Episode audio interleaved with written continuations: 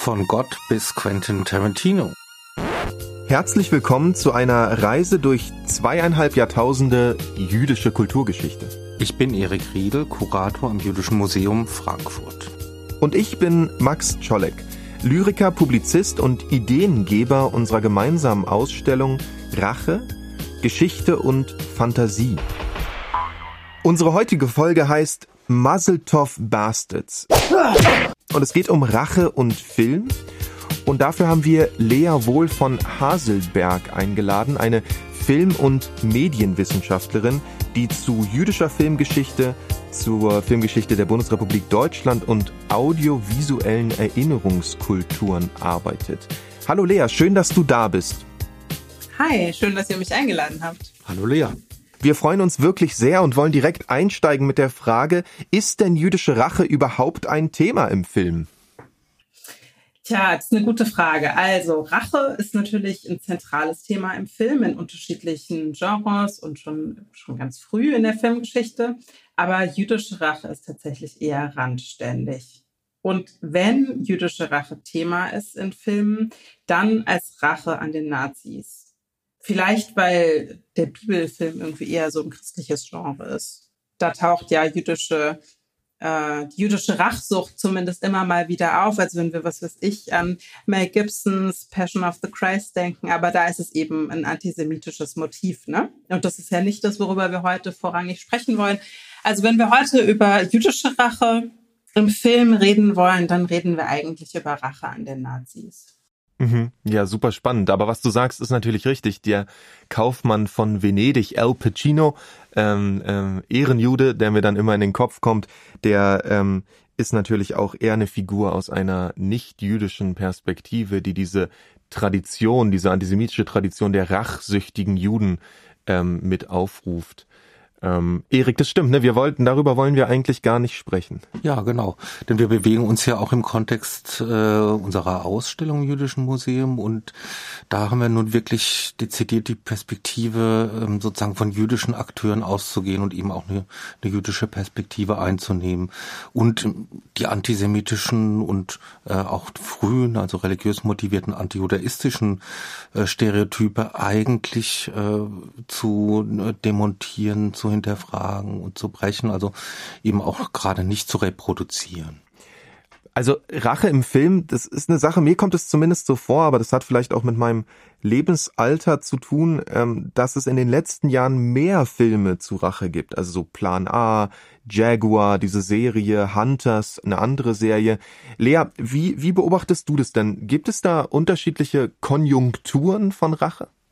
Ja, also von Rache sowieso, aber du meinst jetzt ja jüdische Rache und ich würde auch genau, sagen, ja. es stimmt. Also mit Inglourious Bastards 2009 wird jüdische Rache zu einem beliebten Toppers im Mainstream-Kino oder im Mainstream-Film, was ja dann sozusagen Serien und Streaming-Anbieter und so auch einschließt. Ähm, das heißt, einerseits gibt es, glaube ich, so eine ähm, popkulturelle Lust an der jüdischen Rache. Darüber werden wir bestimmt noch reden. Und das andere ist aber, dass natürlich ähm, in der Populärkultur die Nazis oder Nazi-Figuren, und das ist eben eine Entwicklung, die natürlich nicht erst 2009 mit Inglourious Bastards beginnt, ähm, zur Chiffre des absolut Bösen werden. Und das heißt immer dann, wenn man Figuren einsetzen will oder wenn man so ein ganz klares Gut- und Böse-Verhältnis installieren will, dann macht es Sinn, irgendwelche Nazi-Figuren anzuzitieren. Das heißt, da geht es dann gar nicht immer wirklich um Nationalsozialismus, da geht es auch nicht immer wirklich um jüdische Rache, die da ausbuchstabiert wird, sondern manchmal ist das einfach sozusagen so eine Figurenanordnung. Aber eben, du hast es ja alles schon genannt, mit Serien wie Hunters oder Jaguar oder so, ist die Rache an den Nazis durch jüdische Überlebende oder deren Nachkommen irgendwie populärer geworden. Und das ist interessant. Mhm.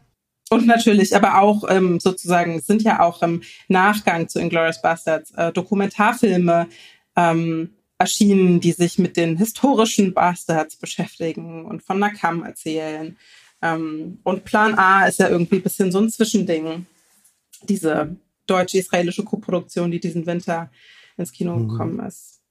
Ja, richtig. Da geht's ja eben tatsächlich nicht nur um die äh, Gruppe um Abakovner, sondern es kommen ja auch die Jewish Brigades vor, also oder die Jewish Brigade. Das heißt, wir sind ja eben in einem weiteren Kontext äh, jüdischer Rache dann unmittelbar nach dem Krieg. Ne?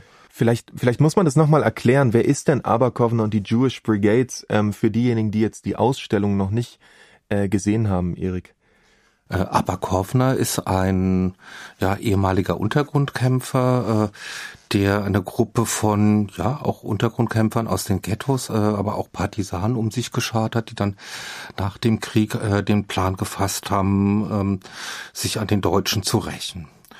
Und zwar, weil ähm, ja absehbar sozusagen die juristische Ausarbeitung äh, effektive zumindest äh, ausgeblieben ist äh, und die haben dann einen Plan verfolgt oder eigentlich mehrere Pläne verfolgt. Ähm, die das umsetzen sollten, also diese diese Racheideen und äh, dass der Plan A, eben der tatsächlich dann titelgebend für den Film war, das war eben der Plan, die Trinkwasserversorgung in mehreren deutschen Großstädten zu vergiften, äh, um dann damit tatsächlich auch sechs Millionen Deutsche umzubringen. Mhm.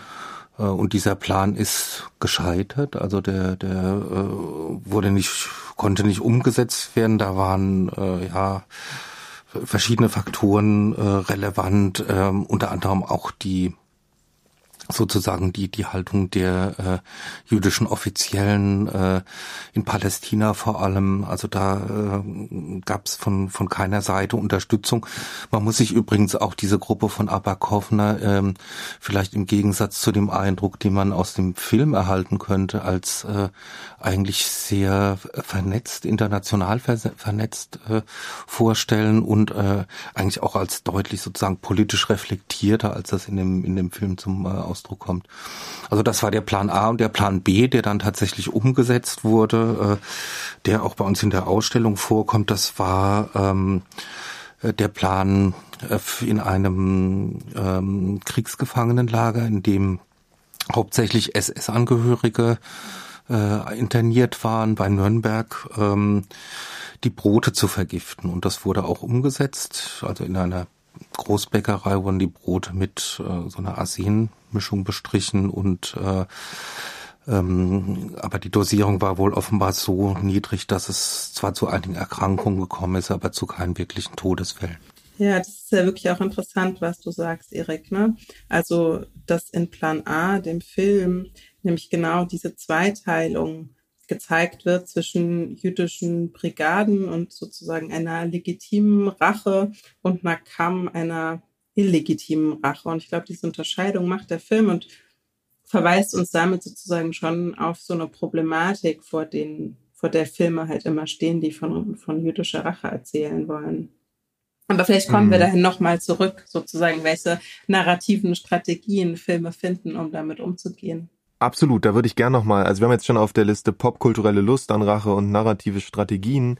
Vielleicht nochmal, um, um auch nochmal klar zu machen, wer sind denn die jüdischen Brigaden? Das ist eine Gruppe von ähm, eigentlich eine Einheit, die in Israel ausgebildet wird, ursprünglich von jüdischen äh, Siedlern in Israel, die gegen Ernst Rommel operieren sollen. Also die Sorge zu dem Zeitpunkt ist, dass Ernst Rommel, ein, ein nationalsozialistischer General, der in Nordafrika operiert, ähm, der sehr erfolgreich ist für eine gewisse Zeit, bis nach Palästina kommt und die werden also ausgebildet und dann mit der Eroberung Europas als Teil der britischen Armee in Europa eingesetzt und die fangen dann an, im Prinzip Selbstjustiz zu üben. Also die holen Leute ab, äh, die, die als äh, hochrangige Nazis oder in Konzentrationslagern äh, Verbrechen verübt haben, machen ihnen auch den Prozess.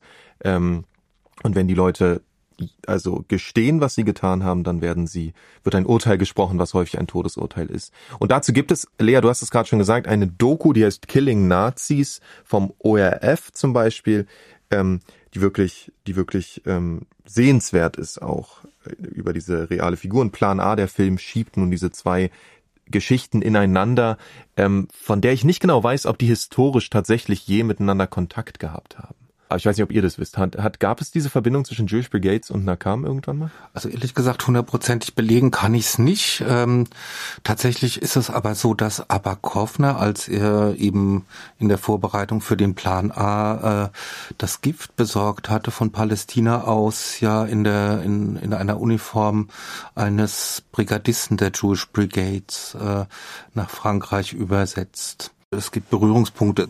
Koffner wusste natürlich, wer die Jewish Brigade sind, aber äh, ob es da sozusagen äh, Absprachen gab mit Mitgliedern äh, der, der Brigade, das weiß ich nicht. Hm, weiß ich auch nicht, aber die Geschichten werden zusammengeschoben und interessant ist ja auch, dass die ähm, diese Geschichten quasi verzahnt und zusammengebracht werden über eine fiktive Figur eines deutschen Juden namens Max. Das mal nur so am Rande. Wie konnte das passieren? Schön. Äh, wir haben ja jetzt schon sozusagen sowohl Doku als, als, als Genre als auch Spielfilm und wir haben damals für die radikalen jüdischen Kulturtage im Maxim Gorki Theater eine, einen Zusammenschnitt gemacht, der hieß Punching Nazis. Ähm, witzigerweise wurde der Zusammenschnitt damals von Arkadi Kayet gemacht, der dann wiederum Regisseur des ähm, äh, relativ bekannten Films Muzzletov Cocktail geworden ist, nicht zuletzt titelgebend für den Podcast heute, Muzzletov Bastards. Ähm, und eine Sache, die mir dabei aufgefallen ist, Lea, war, dass es, dass es eine, eine riesige Bandbreite an, an Genres gibt, also von Doku über Spielfilm, aber eben auch Nazi-Zombies, Nazi-Haie, die dann auch noch fliegen können und all die werden sozusagen fertig gemacht. Ähm, wie, wie, wie ist so deine, dein Ergebnis, wenn du dir das anschaust? Ähm, gibt es Genres, die sich besonders für die Rache eignen? Ähm, oder ist im Prinzip jedes Genre ähm, verfügbar oder möglich, da die bösen Nazis fertig zu machen? Ja, also natürlich nochmal kurz einschränken. Nicht jede Rache an Nazis ist natürlich eine jüdische Rache an Nazis. Mhm. Aber, ich, aber darauf komme ich zurück. Ähm, und tatsächlich kann man erstmal sagen, dass Rache ähm, natürlich in allen Genres eine Rolle spielt, weil es einfach so eine wunderbare psychologische Motivierung von Filmfiguren ist. Ne? Also man kann einfach die Handlung einer Figur über einen Rachewunsch oder eine Rachefantasie wunderbar äh, motivieren. Das heißt, es kommt eigentlich überall vor, aber die ganzen Beispiele, die du nennst mit den Nazi-Haien etc., das ist ja eigentlich eher, eher Exploitation-Kino und ähm, neben dem Exploitation-Kino würde ich eben sagen, Horror- und Action-Thriller sind eigentlich schon die Genres, mit einer besonderen Affinität oder einer besonderen Tradition der hm. Racheerzählung. Lea, was heißt denn Exploitation Kino? ich höre das Wort immer wieder. Ich bin mir nicht sicher, ob ich weiß, was es bedeutet. Ja, also das ist eigentlich sozusagen ähm, eine Zusammenfassung der billigen B-Movies. Mhm. Und das kann aber dann Zombie oder Pulp Fiction oder so sein. Ja, ge genau. Und ich, also wir müssen, glaube ich, gar nicht sozusagen so doll einsteigen in diese Feinheiten der Filmgenres, mhm. ähm, weil uns das vielleicht ein bisschen wegführt. Aber es ist ja interessant, wenn wir jetzt sozusagen mal überlegen, warum gibt es so eine Affinität des Horrorgenres zur Rache, dann können wir es natürlich aus der Perspektive des Horrorfilms argumentieren und sagen, naja, klar, Rache kann man halt schön blutrünstig inszenieren, aber man kann es natürlich auch andersrum argumentieren, also von der Frage herkommt, in welchem Genre kann ich Rache besonders gut erzählen? Mhm. Und wenn man eben davon ausgeht, dass die Rache ja das Problem hat, also die Racheerzählung ja das Problem hat, dass sie immer mit so einer starken Ambivalenz verbunden ist, ja, mhm. dass man, dass wir einerseits natürlich den Rachewunsch legitim finden, aber die Überführung in die Tat eigentlich nicht mehr, dann kann natürlich das im Horrorgenre super gut aufgehoben werden, weil sich die Gewalt dort nicht, nicht mehr begründen muss. Ja? Mhm. Also mhm. weil sie sozusagen in der Genreerzählung und in den Genreregeln eingeschrieben ist. Also wer das Horrorgenre nicht mag, schaut sich das nicht an. Aber die ZuschauerInnen, die sich das angucken, werden sich nicht über Grusel und Gewalt beschweren. Das ist doch eigentlich jetzt ein, ein super Stichwort, äh, gerade wenn es um die Rechtfertigung von Gewalt geht. Also da fällt mir tatsächlich jetzt in erster Linie der Western ein, der ja auch oft so eine, so eine, so eine Plotstruktur hat, die eben Rache getrieben ist äh, und die mhm. eben auch dann darin äh, besteht, sozusagen Gewalt zu rechtfertigen, eben durch ein Versagen der ähm, staatlichen Strukturen. Also der das Gesetz ist weit weg, das Gesetz nimmt man dann selbst ja. in die Hand. Ähm, ähm, das führt uns vielleicht ja auch noch mal ein bisschen zurück zu den zu den genannten äh, Serien und und Filmtiteln, denn da sind wir ja hauptsächlich in den USA. Also meinst du, dass das auch äh, eine Rolle spielt, Lea? Also diese sozusagen US-amerikanische äh, ja, Form von, von Filmtradition oder von Erzähltradition? Mm, also tatsächlich würde ich sagen, wir können das in den einzelnen Genres äh, verorten und ähm, das war schon, also der Hinweis auf den Western, der ist natürlich super, Erik, weil es natürlich genau das, also es gibt ja sozusagen verschiedene Potenziale von der Racheerzählung und die eine ist natürlich auch nicht nur über die Rache zu erzählen, sondern auch über das nicht eingelöste Gerechtigkeitsversprechen sozusagen der Gesellschaft. Ne? Und das ist ja was, was im, im Western eben auch passiert. Also das Gesetz ist nicht da, das greift nicht durch, also muss man es selber in die Hand nehmen. Und der Horrorfilm hat da noch mehr mit so einer bestimmten, ja, mit Gewalt zu tun, glaube ich. Aber ähm, Insofern ist es klar, dass mit diesen Genrefilmen wir auch in den USA sind. Und letztlich ist, würde ich aber sagen, dass das Sample der Filme, wo diese Rache, eine dezidiert jüdische Rache, zu klein ist, um so richtig da schon eine fundierte Aussage machen zu können. Aber was auffällt, und das ist vielleicht auch im Kontext der Ausstellung dann wiederum ganz interessant, ist, ähm, dass die Filme, die Rache, jüdische Rache, Streifen, nicht ins Zentrum der Handlung stellen, aber Streifen, die deutschen Filme ein bisschen anders aussehen. Und dass dort ähm, viel stärker eine visuelle Umsetzung eigentlich von Unbehagen und Furcht auftaucht und diese jüdischen Überlebenden oft so als unheimliche Wiedergänger inszeniert sind, die so zurückkehren. Ähm, das heißt, dass wir es da vielleicht viel eher mit so einem unterstellten Rachewunsch zu tun haben und viel weniger ähm, mit sozusagen einem lustvollen Angebot an das Publikum, wo man sich mit dem Rächer oder der Rächerin mhm. ja identifiziert. Das finde ich jetzt, ja, das finde ich super spannend. Also, dass man sagt, das eine ist die Rückkehr des Verdrängten, also sozusagen die, die überlebt haben, dass, dass es so eine Art Bewusstsein dafür gibt, dass wenn auch nur irgendjemand diesen Horror der deutschen Vernichtungspolitik überlebt hat, dann dann wird es gleich unheimlich. Ist auch eine Sache, die bei Fassbinder zum Beispiel eine große Rolle spielt. Also die in dem Film äh, Ein Jahr mit 13 Monden, wo der Jude, also der sozusagen die jüdische Figur, der Jude, ähm, seine, seine überlegenen Techniken im KZ lernt. Also auch die Deutschen, die glauben, sie haben ein Supermonster geschaffen und das dann im Film wieder durcharbeiten als überlebende Juden. Ähm, und, und aus den USA eher diese Idee des, des, des anarchischen Empowerments, dass man sagt, so und jetzt wird es alles ähm, übernommen. Und da gibt es ja auch ein, ein, ein Genre, von dem auch Tarantino sagt, dass er viel ähm, gelernt hat und das heißt ähm, das Rape and Revenge Genre, ne?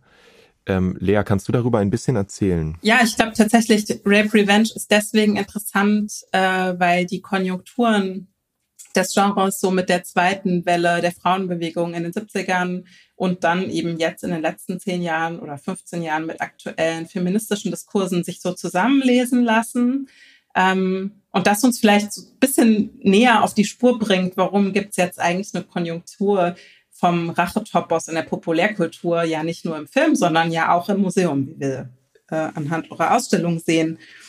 Ähm, und das Rape-Revenge-Genre ist natürlich sozusagen nicht neu. Also ich bin da jetzt keine Expertin für, aber dieser Topos der erlittenen Vergewaltigung und anschließenden Rache, den gibt's glaube ich, schon äh, seit der Antike und der zieht sich wahrscheinlich auch durch die Literaturgeschichte. Ähm, aber in den 70er Jahren verändert sich was. Es wird sozusagen so ein Subgenre des Horrorfilms. Die diese Rachefeldzüge werden sehr blutig und es passiert aber noch was Interessantes. Es sind nämlich keine männlichen Stellvertreterfiguren mehr, die diese Rache ausüben, diese Rachetaten begehen, sondern ähm, es sind die Frauen selber, also es sind die Opfer. Und der Grundplot ist dabei halt eigentlich immer recht ähnlich. Eine weibliche Figur wird überfallen, vergewaltigt, am Tatort liegen gelassen oder es wird versucht, sie umzubringen. Und die meist männlichen Täter glauben, ihr Opfer sei tot. Diese überlebt jedoch. Die Tat zieht sich dann zurück, erlebt eine Transformation vom hilflosen und ohnmächtigen Opfer zum aktiven und zur mächtigen rächeren Figur. Und dann rächt sie sich auf extrem brutale Weise. Äh, mitunter sozusagen in, der, in dem Racheakt irgendwie Bezug nehmend auf die eigentliche Tat, also durch eine Imitation der Vergewaltigung oder eine Kastration oder was auch immer. Und wenn man sich das sozusagen, das so durchgeht, ja, also diesen Grundplot, dann ist es einfach äh, total spannend für jüdische Rache im Film. Also wir haben es mit überlebenden Opfer von einer extremen Gewalt zu tun, die aus der Perspektive der TäterInnen nicht überleben sollten und von den Totgeglaubten quasi zurückkehren. Ähm, es gibt diese Transformation vom ohnmächtigen Opfer zum mächtigen Rächer, ähm, die ja Populärkultur, aber ich glaube, da ist die Filmwissenschaft auf dem gleichen Weg als Empowerment gelesen wird.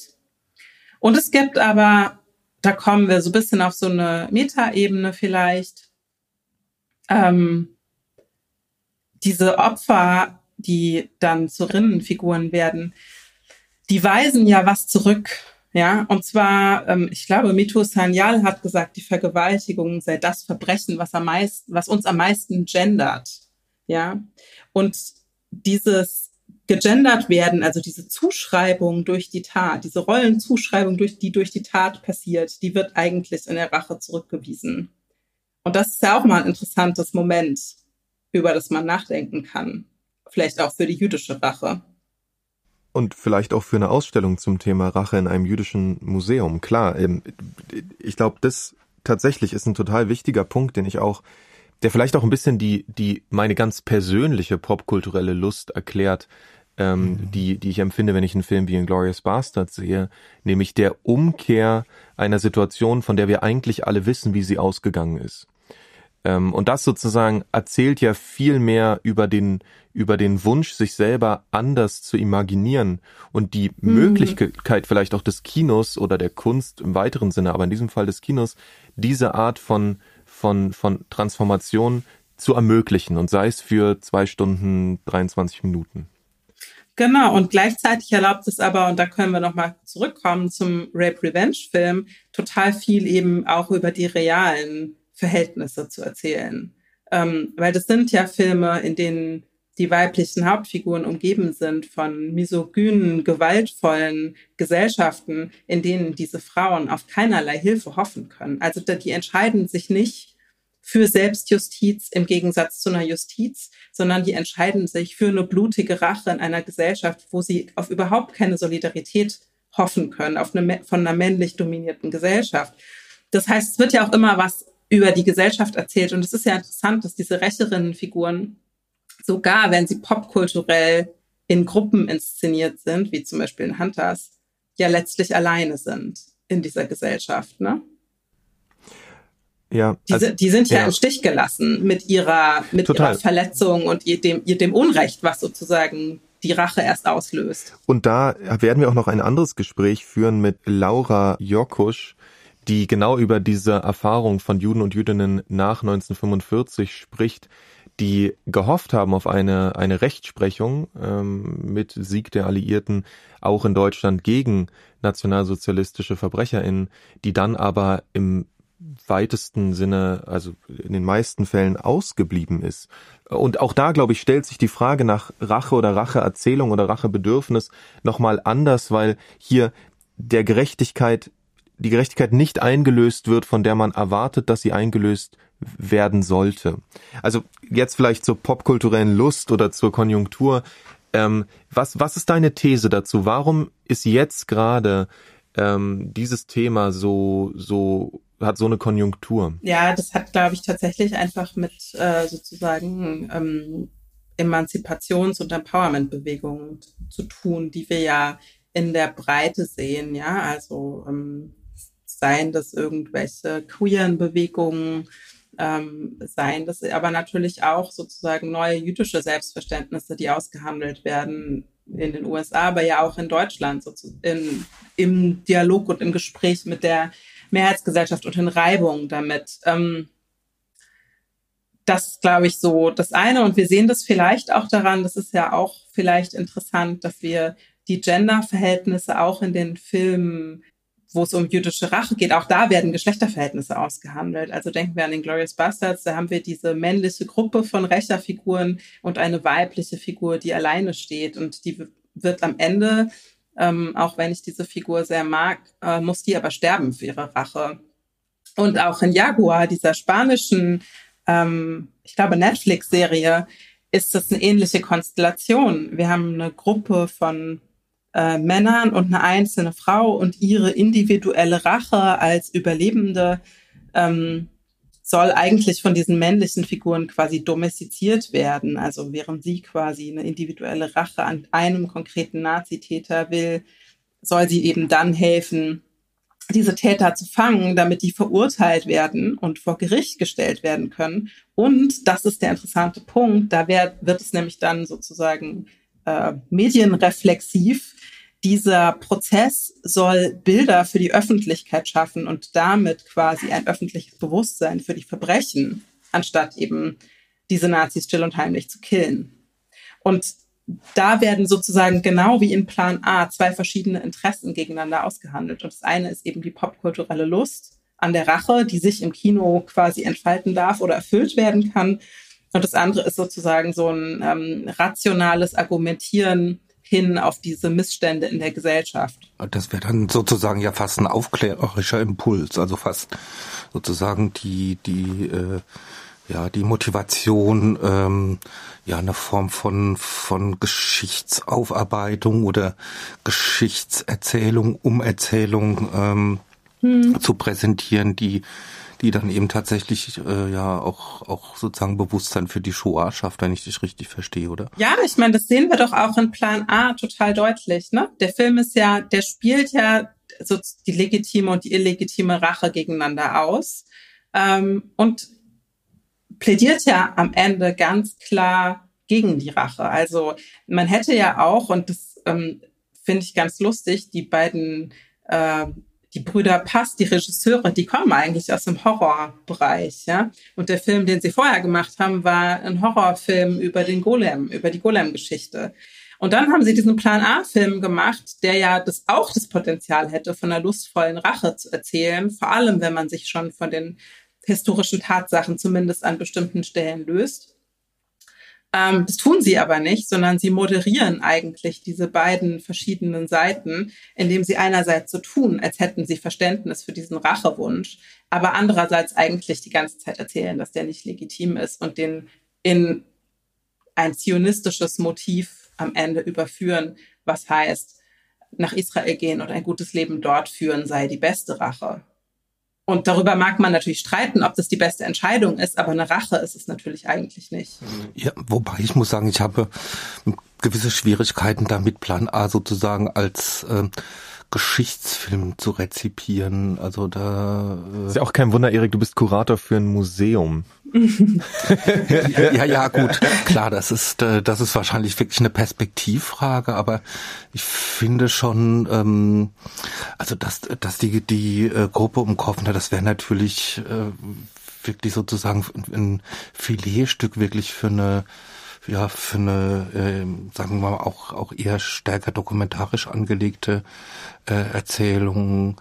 Plan A, finde ich, ist, äh, ist irrsinnig stark, was die psychologische Zeichnung der Figuren zeigt, was eben auch äh, wirklich die Tiefe der Traumata zeigt, kommt aber irgendwie da nicht drüber äh, drüber raus. Das ist so ein also das wäre so ein bisschen meine Kritik, dass äh, eben sozusagen die die äh, die historischen äh, Gegebenheiten viel komplexer waren eigentlich, als es dargestellt wurde. Mhm. Die Gruppe war sehr viel eben reflektierter, vernetzter, politischer. Ähm, also da sozusagen ähm, das also diese Motivation ist doch sehr eingleisig einfach über äh, über diese ja Traumatisierung, die die letztendlich ja schon dann so eine zu einer Art psychologischem Determinismus fast führt in dem Fall. Ne? Ja, finde ich auch. Also ich finde auch der Film ist ein bisschen zu unentschieden. Ne? Also man hätte den dokumentarischer anlegen können und der große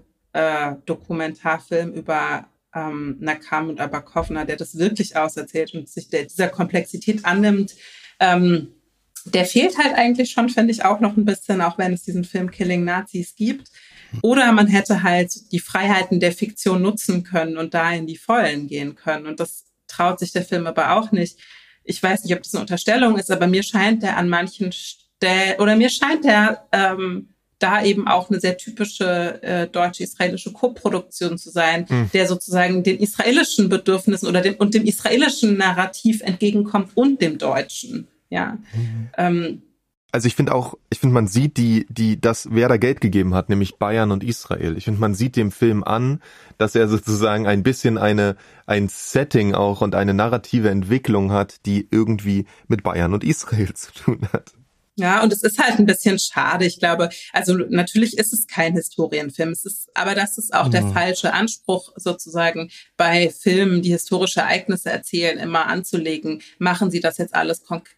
korrekt und detailgetreu genug? Das ist, glaube ich, weniger die Frage, die sich stellt, sondern die Frage ist ja eigentlich eher, was für eine Deutung von Geschichte bieten Sie uns an? Hm.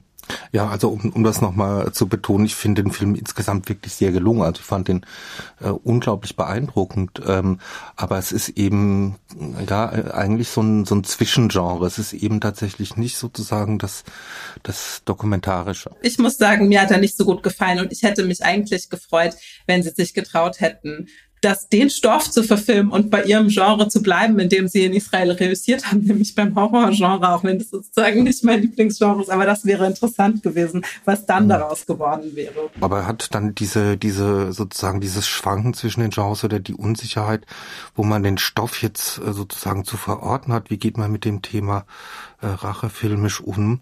Ähm, hat das nicht dann auch was sozusagen mit den, mit der ja, gesellschaftlichen Situation, mit politischen Überlegungen stark zu tun. Also sprich vor 30 Jahren äh, hätte es jetzt keine, keinen der Filme gegeben, über den wir gesprochen haben, oder keinen der, keinen der Serie. Ne?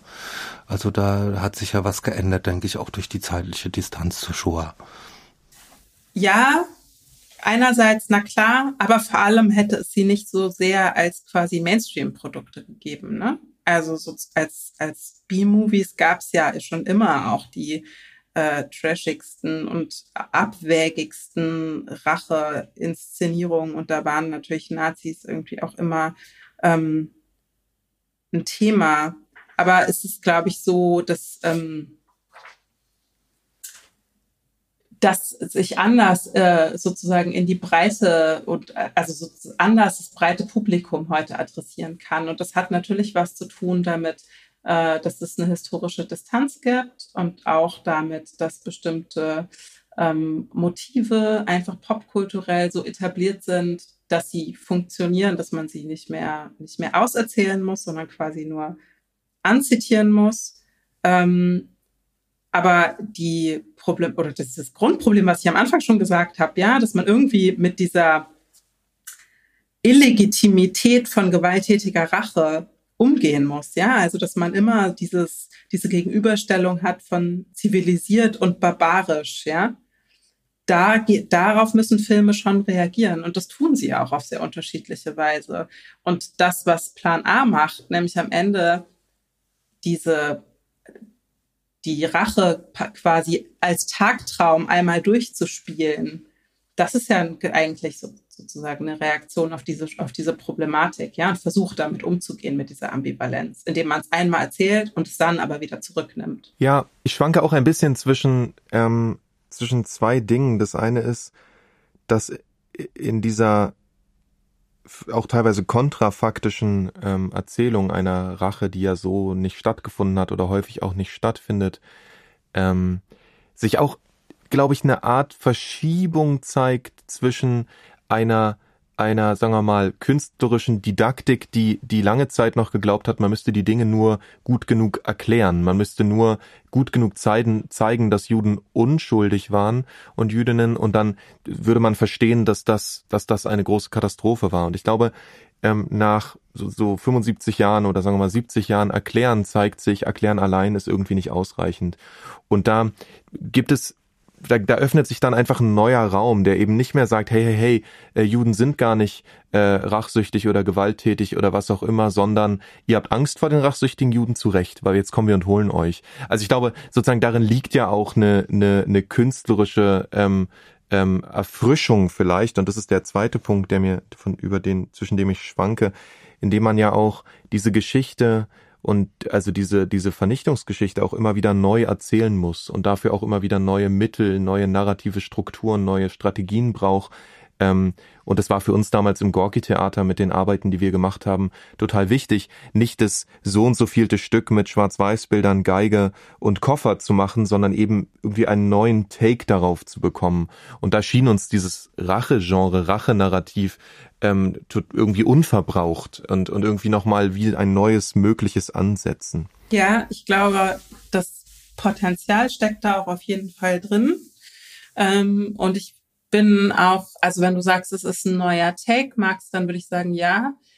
Äh, ich bin auch nicht für diese Verurteilung immer zu sagen, ja, aber diese Filme erzählen uns ja nichts über die Shoah, weil es ja sowieso keine RezipientInnen gibt, die nur diesen, nur diese Rachefilme gucken, sondern wir haben ja alle so ein Medienrepertoire an unterschiedlichen medialen Texten, die wir äh, konsumieren, rezipieren, ja. Das heißt, diese Racheerzählungen sind ja immer nur ein, ein, ein Ausschnitt von, von vielen Texten, mit denen wir uns befassen. Ne? Ähm, aber tatsächlich ist es natürlich schon auch so, dass es äh, manchmal einfach als eine sehr einfache Figurenanordnung verwendet wird, wo die Identifikation total klar ist. Ne? Mhm. Also wenn wir über eine Rache an Nazis sprechen, dann ist das schon legitim. Mhm. Und ähm, das ist auch kein Zufall, dass die Figur Mengele in den Racheerzählungen im Film eine extrem große Rolle spielt, äh, weil einfach Mengele auf eine doppelte Hinsicht unser Gerechtigkeitsempfinden so stark herausfordert. Einerseits, dass er sich als Arzt an diesen Verbrechen schuldig gemacht hat und dass er bis irgendwie 79 unbehelligt leben und dann eines natürlichen Todes sterben konnte. Ja. Mhm. Das heißt, daran hängt sich das auf. Aber es ist natürlich nicht immer eine ernsthafte Auseinandersetzung, sondern manchmal ist es tatsächlich auch einfach nur ein Background äh, für eine Erzählung, die eine extrem einfache moralische Positionierung dem, dem Publikum anbietet. Mhm. Okay, ja, das fast ja schon, das ist ja schon wirklich fast ein Schlusswort, könnte man, könnte man sagen. Ähm, eigentlich haben wir noch eine Abschlussfrage an dich. Genau, wir haben, also eigentlich haben wir, wir wollten noch, also eine Sache, die ich noch richtig gerne von dir wissen wollte, ist einfach so, was ist deine Lieblingsrache-Filmfigur? Also wenn du sie wie so eine Actionfigur sie dir ins Regal stellen könntest, welche Rache-Filmfigur bereitet dir die größte popkulturelle Lust sozusagen? Welche gefällt dir am besten? Das vielleicht als erste Frage und dann haben wir eine Frage, die wir allen unseren Gästen stellen und mit der kommen wir dann am Ende um die Ecke. Also Rachefigur. Also eigentlich sind ja meine liebsten äh, Rachefiguren sind ja eigentlich die Filmemacher, die teilweise Filme machen, die ich als Rache verstehen würde. Aber das wäre ist sozusagen dann noch mal ein anderer Zugriff auf das Rachethema. Ähm, aber als Filmwissenschaftlerin muss ich natürlich äh, Shoshana Dreifuß aus Inglourious Bastard super finden, die ja das Kino zum Ort der Rache macht und das Kino zum Ort der Gerechtigkeit. Und auch wenn es ein bisschen pathetisch ist, ist es ja eigentlich eine schöne Idee, dass in der Kunst, dass die Kunst der, der Ort oder ein Ort der Gerechtigkeit ist. Ey, ich meine, du hast ja auch einen, einen Artikel geschrieben für den Rachekatalog, äh, The Face of Jewish Vengeance, was ja auch ein Zitat ist von Shoshana. Ja. Und ähm, ein anderer Text Sebastian, von Sebastian Schirmeister über Literatur und Rache endet den gesamten Katalog auch mit dem Satz, wo, wenn nicht hier? Also wo soll die Rache genommen werden, wenn nicht in der Literatur, nicht im Kino und so? Und ich muss sagen, ich finde das eine sehr plausible These, die wir sicher auch noch weiter äh, verfolgen werden. Ähm, ja, Lea, vielen, vielen Dank. Die letzte Frage, die wir, die wir allen äh, stellen, ist ein, ein Satz, den wir anfangen und den du vervollständigen kannst, so wie du es gerne möchtest. Nämlich, der Satz fängt an mit Rache ist für mich. Rache ist für mich ähm, die Auseinandersetzung mit Rache ist für mich ein gutes Ambiguitätstraining. Richtig gut. Und mit diesem, mit dieser Aussage fürs Fremdwörterbuch äh, entlassen wir die, das Publikum für heute. Schön, dass ihr eingeschaltet habt. Schön, dass ihr dabei wart. Beim nächsten Mal geht es um Superrächer im Comic. Dazu kommt Frederik Musal. Wir freuen uns schon sehr darauf. Schaltet wieder ein. Vielen Dank, Lea, dass du da warst. Herzlichen Dank. Danke, Lea. Ne? Tschüss.